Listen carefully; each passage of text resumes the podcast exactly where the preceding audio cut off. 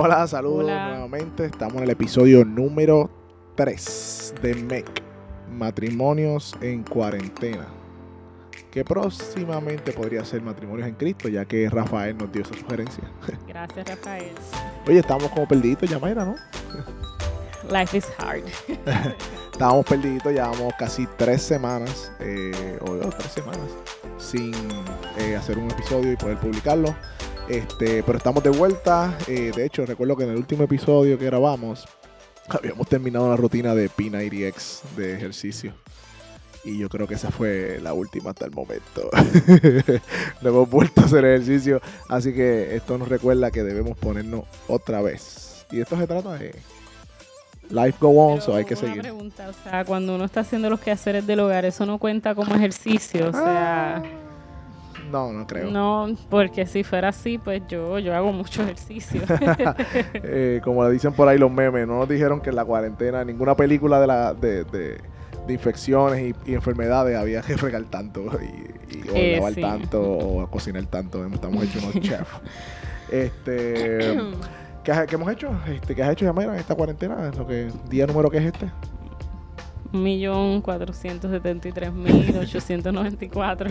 ok, ok. Se siente así, no, no sé ni qué día es.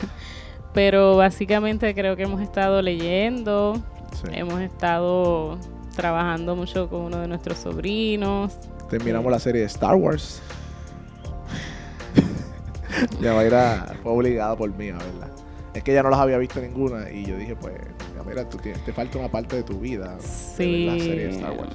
Tú sabes cómo eh, Cristo cambió la historia en antes y después. Ajá. Eh, yo siento que mi vida sigue igual después de Star Wars. o sea.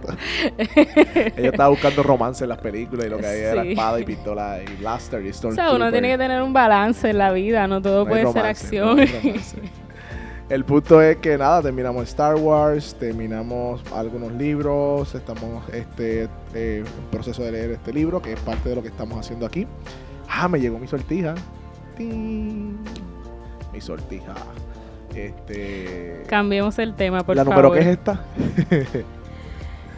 Yo diría que esa es como la número 7, 8. Yo se lo advertí cuando nos íbamos a casar. Yo eh, no quiero sortijas cara porque yo me conozco. Yo, pues, tiendo a perder las cosas pequeñas como esta. Eh, y pues, esta es la número 8, 9 por ahí más o menos, ¿verdad? ¿Qué te preguntaron en la boda, Víctor? ¿Qué prenda entregas? Ajá.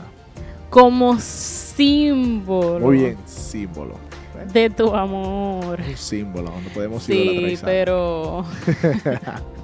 el punto es que tengo hay que hay que mantener el símbolo. este, y qué más este nada esta es la segunda vez que grabamos este episodio mi gente. Mucha mucho amor mucho cariño. Porque después que terminamos de grabarlo ayer antier no recuerdo hoy es sábado lo grabamos viernes jueves. Jueves mira para allá. Y estar bien satisfecho con el episodio, eh, pues el micrófono, uno de los micrófonos, para decir cuál, el, el cable, eh, se movió y parece que el cable estaba malo y dejó de escucharse una de las personas y tuvimos que prescindir de ese episodio. Pero aquí estamos nuevamente. Y como introducción, eh, estamos hablando, eh, algo que queremos seguir haciendo en, esta, en estos pequeños espacios que tenemos para hablar sobre el matrimonio en cuarentena o el matrimonio en Cristo, es eh, discutir uno de los libros que estamos nosotros aprendiendo también, queremos ¿verdad? primera instancia que esto es un proceso para nosotros y para ustedes. Nos ayuda a repasar a nosotros y también compartir lo bueno que estamos aprendiendo. Y una de las cosas que debemos aprender, y el, el capítulo, el episodio hoy, aprendiendo a amar. Nosotros creemos que sabemos amar, pero realmente no sabemos amar. Mm. Sabemos amarnos a nosotros mismos. Eh, siempre buscamos nuestro bien, siempre buscamos eh, todo lo que nos beneficia a nosotros como personas. Eso es natural, fácil, pecaminoso, porque somos egoístas. Pero aprender a amar a otro sacrificial, a amar a otro sacrificialmente es algo que se aprende y el matrimonio es un contexto en donde se pone en práctica el libro que estamos trabajando. Sí, el libro que estamos trabajando y estudiando juntos se llama Matrimonio Sagrado de Gary Thomas y es el libro que hemos estado usando como base para las discusiones de este podcast. Muy bien. Y como introducción, este, de aprendiendo a amar, porque el amor no es una magia, no es una simple fantasía, no es un sueño y a fin lo encontré como canta. Hasta aquí mi participación en este podcast. el cantautor Tito el Vampiro. Ay, Padre Santo. Hay tantas definiciones de amor eh, y lamentablemente las más populares son las más erradas. Eh, y esa es una de esas populares de una canción, ¿verdad? De un cantautor boricua. eh, que realmente no es, eso no es el amor. Eso no es el amor. Hay que aprender a amar, saber qué es el amor y poder ponerlo en práctica. Este, y tanto del amor en películas, en, en, en- en- en general, en, las redes, eh, memes, lo que sea, pero eh, ¿qué dice la Biblia de cómo debemos amar en, en- en el matrimonio unos a otros? ¿Cuál es ese amor? ¿Cómo debemos aprender a amar? Y yo creo que esa es la introducción que, que damos ahora. Sí, la introducción que hace el autor en este capítulo de Aprendiendo a Amar me llamó mucho la atención y dice, el matrimonio requiere un compromiso radical para amar a nuestros cónyuges tal y como son, mientras que anhelamos que lleguen a ser lo que no son aún. Los matrimonios o bien tienden a realzar la gloria de la otra persona o a degradarse mutuamente. Wow. Esa Es, un compromiso radical. Radical. eh, que viene de, o sea, radical viene de la raíz. Amarnos tal y como son mientras llegamos a hacer lo que, lo que vamos a hacer. y- O lo que quisiéramos que fuera, porque esa premisa está poniendo eh, como en comparación lo que es nuestro cónyuge versus lo que nosotros quisiéramos que sea.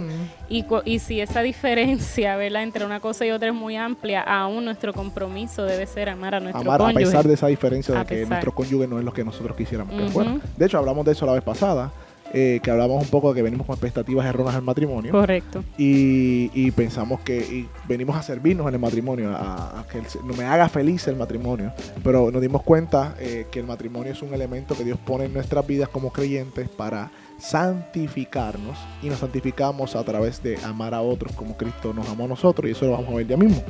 Este, y una de las cosas bien importantes respecto a, a esto de, de aprender a amar es que tendemos a divorciar o a separar a Dios del matrimonio o, Dios de amar a mi esposa.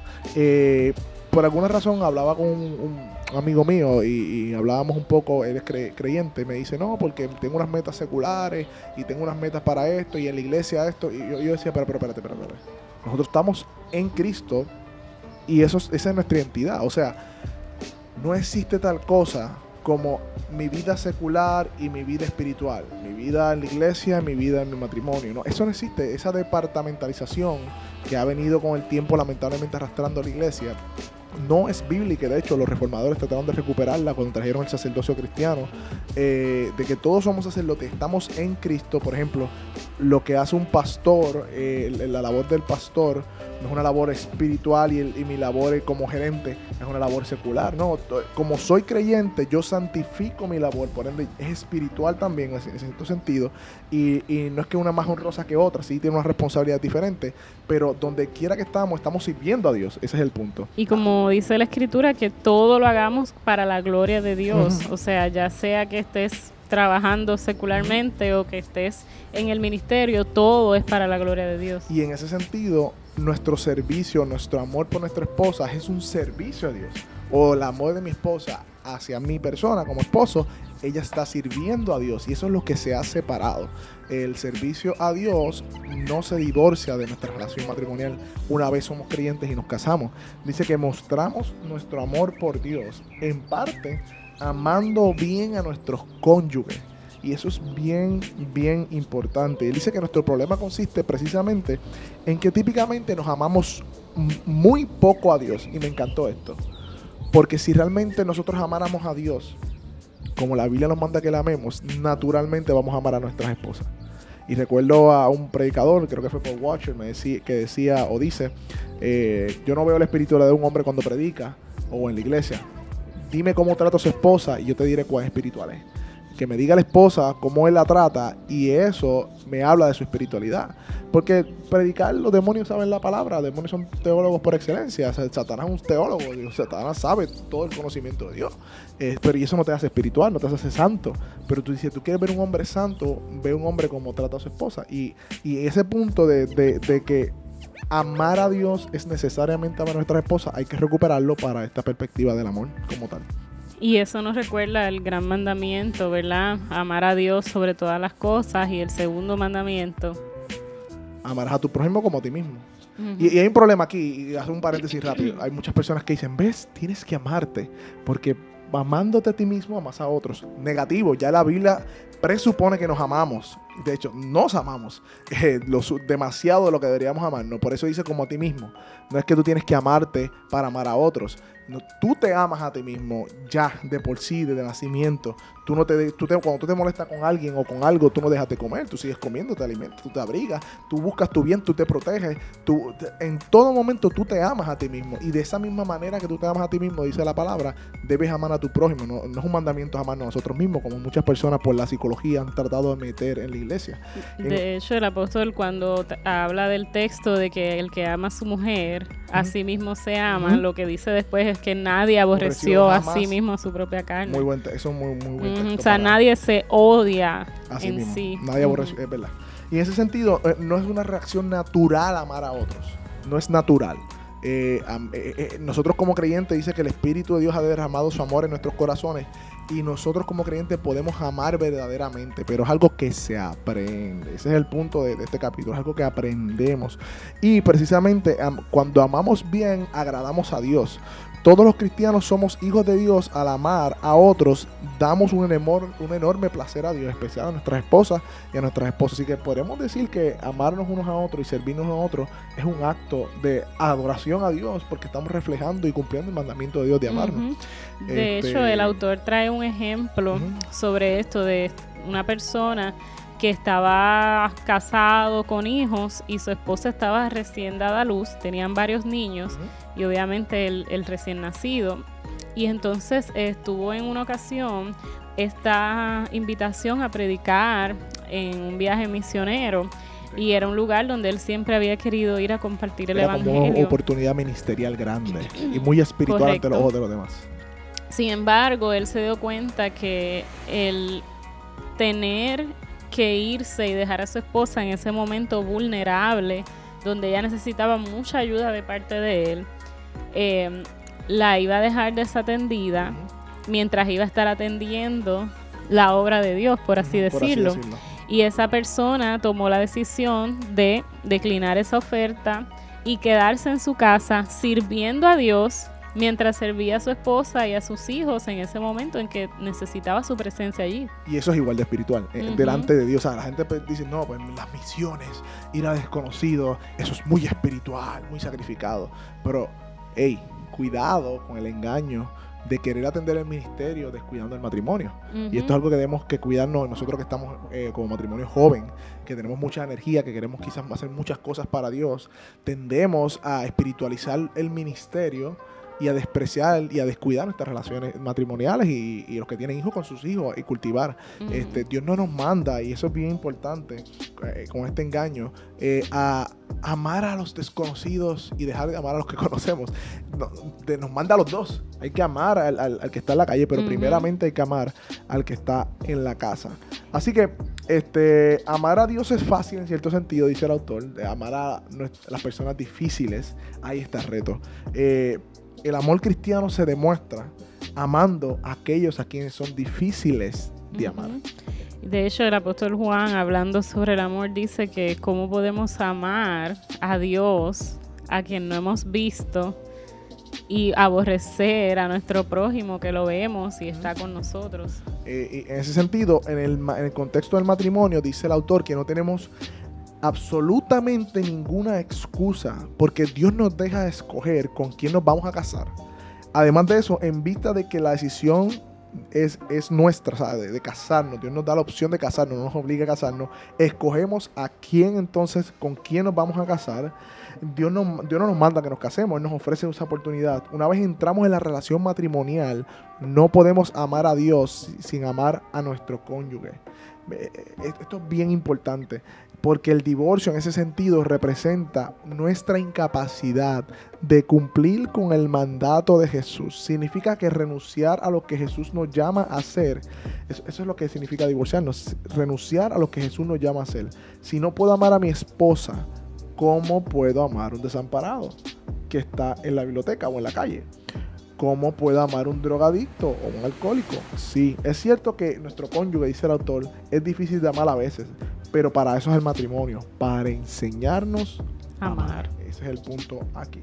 Así que permita que la relación matrimonial, dice el autor, le enseñe a ser un cristiano. A mí me gustó ver si lo señalé y lo circulé.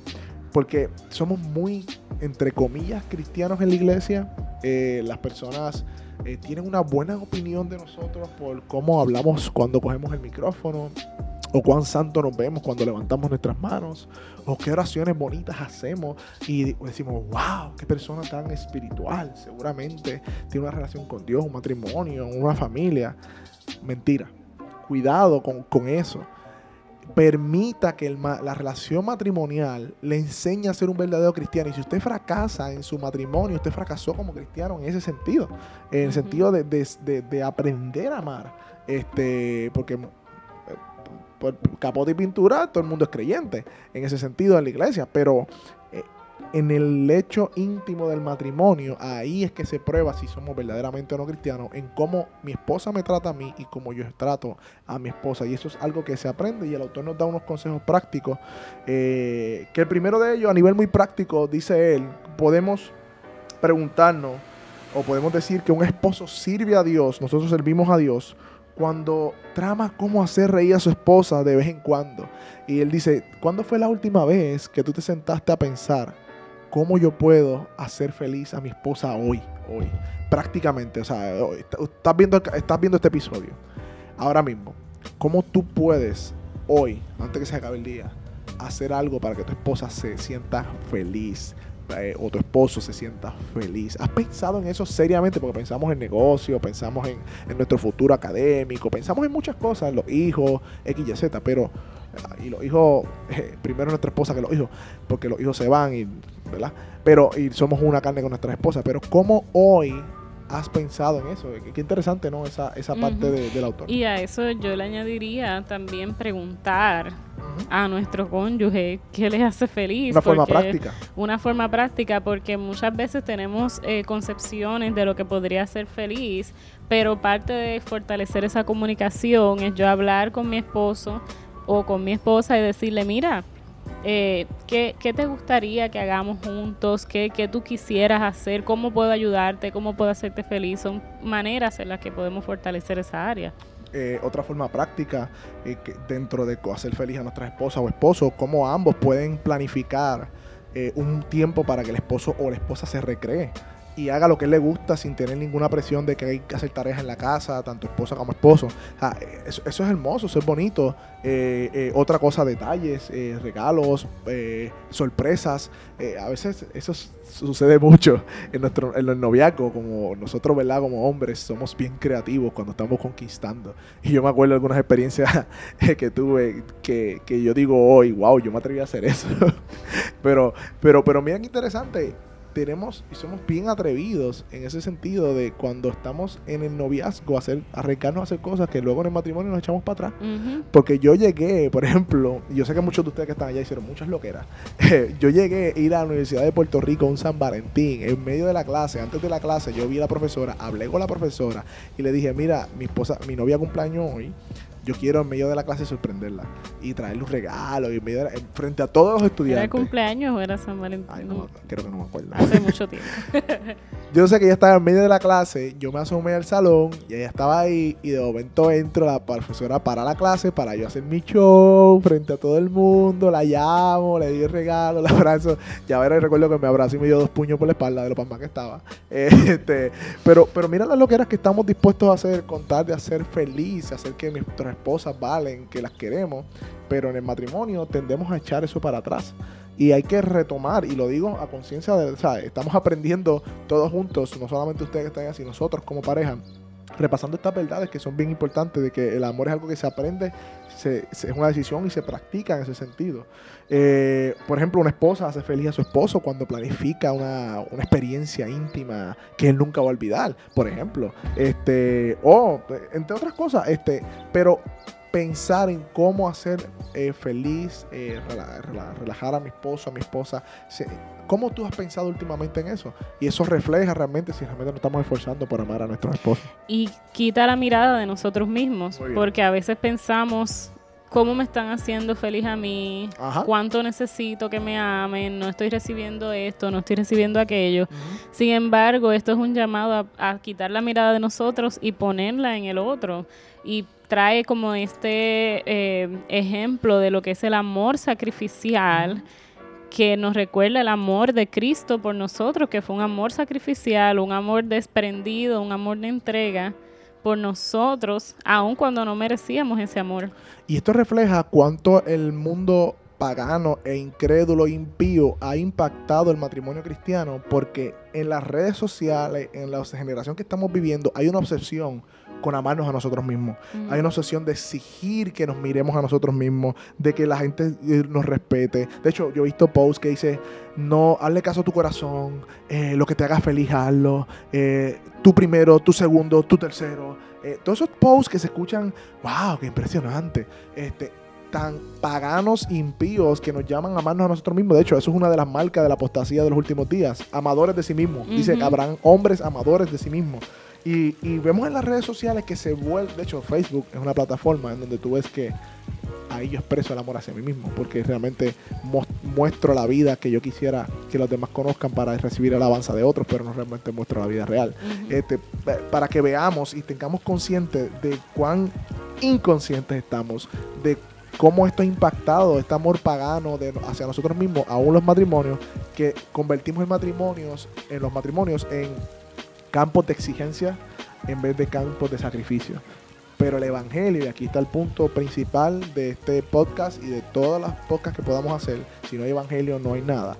El Evangelio nos muestra y nos enseña en la persona de Jesús que estaba en su trono reinando, que era glorioso en sí mismo, que no necesitaba de nada y nadie para sentirse bien y alabado, que Él descendió de su trono, como dice Filipenses, no eh, sabiendo que era igual a Dios, no desestimó eso, se despojó de sí mismo, tomó forma de hombre, o sea, Dios se hizo hombre y se encarnó y aprendió a hablar, a caminar, a aprender, o sea, Dios, eh, el creador de los cielos y la tierra, Jesús, que por la palabra de él fueron hechas todas las cosas, como la palabra de Dios, la- el verbo de Dios, se sometió a su propia creación y rechazó este, la opulencia, nació en un pesebre, eh, fue rechazado por los hombres, eh, fue criticado, fue insultado injustamente y todo lo sufrió y en la cruz lo que vemos es perdónanos porque no saben lo que hacen. Eh, ese amor de Jesús debe necesariamente moldear entonces nuestras convicciones acerca del amor en nuestro matrimonio. Así Este- mismo. Y obviamente no hablando del matrimonio, pero el apóstol eh, Pablo, hablándolo a los filipenses, nos hace un llamado como creyentes a tener ese mismo sentir que tuvo Cristo cuando se humilló a sí mismo, cuando descendió, como tú estás diciendo. Pero como creyentes debemos entonces traer ese pensamiento eh, al matrimonio de tener ese amor sacrificial, ese amor que se olvida de sí mismo por ¿verdad? centrarse y en servir en la otra persona, Y a la otra y persona. eso no es algo natural. no. Eh, nosotros necesitamos la asistencia y la ayuda del Espíritu Santo eh, en este proceso. Y pídalo en oración. Eh, yo aprendí Ujú. algo estos últimos años. Y es que yo antes, no, me prometo que de ahora en adelante, después de esta predicación, después de este retiro, bla, bla, bla, voy a ser más espiritual, voy a orar más, voy a hacer. Y me proponía y pactaba con el Señor y le decía, no, no, eso nada funciona. Vas a estar dos semanas, tres semanas, un mes como mucho haciendo esas cosas y luego te vas a olvidar. Pero, pero, lo que vemos en la Biblia es que nosotros debemos reflexionar en el Evangelio y el Evangelio por medio del Espíritu Santo va a poner un deseo genuino en nosotros. Y, hay una dice que Dios eh, contesta las oraciones conforme a su voluntad. Yo sé y estoy seguro que es su voluntad que tú aprendas a amar a tu esposa o a tu esposo. Y, es algo que, que yo he pedido en oración, que mi esposa ha pedido y orando, y orando unos por otros he visto esa diferencia en vez de decir, de ahora en adelante voy a hacer esto. Eso no funciona, hay tres pasos para... No, eso no funciona, esto no es... eh, eh, tiene que ser algo genuino que brote del Espíritu en nosotros hacia nuestras esposas o hacia nuestros esposos. No, y naturalmente cuando uno compara el amor de nosotros con el amor de Cristo, hay una Ajá. disparidad ahí, estamos tan lejos de alcanzar verdaderamente, aunque tenemos un llamado a amar como Él ama, realmente no vamos nunca a lograr ese estándar de nuestro Señor Jesucristo, así que tenemos que refugiarnos en su gracia, en el Evangelio eh, y obviamente depender de Él en oración para que Él nos ayude cada día en nuestra debilidad. Sí, y para traer una definición y ir concluyendo del amor, lo podemos ver en 1 Corintios 13, aunque vemos Cristo y Cristo es amor, la, definición de amor es Cristo y la cruz. Pero en Corintios, 1 Corintios 13, Pablo le habla a la iglesia, y no es un, texto para el matrimonio, es un texto para la iglesia. Así que, pero aún así vemos allí que dice que el amor es benigno, el amor no tiene envidia, el amor no es jactancioso, no se envanece. No busca lo suyo. No busca lo suyo, no se irrita, eh, no se alegra de la injusticia, más se goza con la verdad. Dice que todo lo sufre, todo lo cree, todo lo espera, todo lo soporta. Y cuando tú lees esa descripción del amor, necesariamente tú estás viendo a Cristo ahí. esa es eh, la la descripción del el amor de Dios para con nosotros. Y más adelante, quizás en otro podcast, vamos a hablar de, de los roles y el amor eh, cuando, como Cristo a su iglesia, de los esposos a su esposa. Pero es bueno reflexionar en 1 Corintios 13 en ese sentido.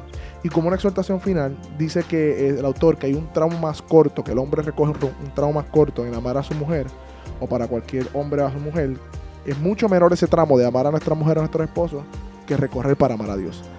Porque estamos al lado. Y aunque Dios es trascendente, inmanente, está en todo lugar, eh, de manera concreta podemos amar a nuestras esposas. Y pienso que el matrimonio, dice él, se diseñó para llamarnos a aprender a amar lo que es diferente en ese sentido. Eh, y la belleza del cristianismo precisamente está en aprender a amar. Y muy pocas situaciones de la vida lo prueban tan radicalmente como el matrimonio. Así que hasta aquí el episodio número 3. Eh, espero que les haya gustado, espero que, haya sido de bendición. Pueden compartirlo eh, en Facebook, vamos también en Spotify. Este, así que seguimos para adelante. Episodio número 3 de matrimonios en Cristo o cuarentena. en CC, en Cristo cuarentena. Hablado. Gracias.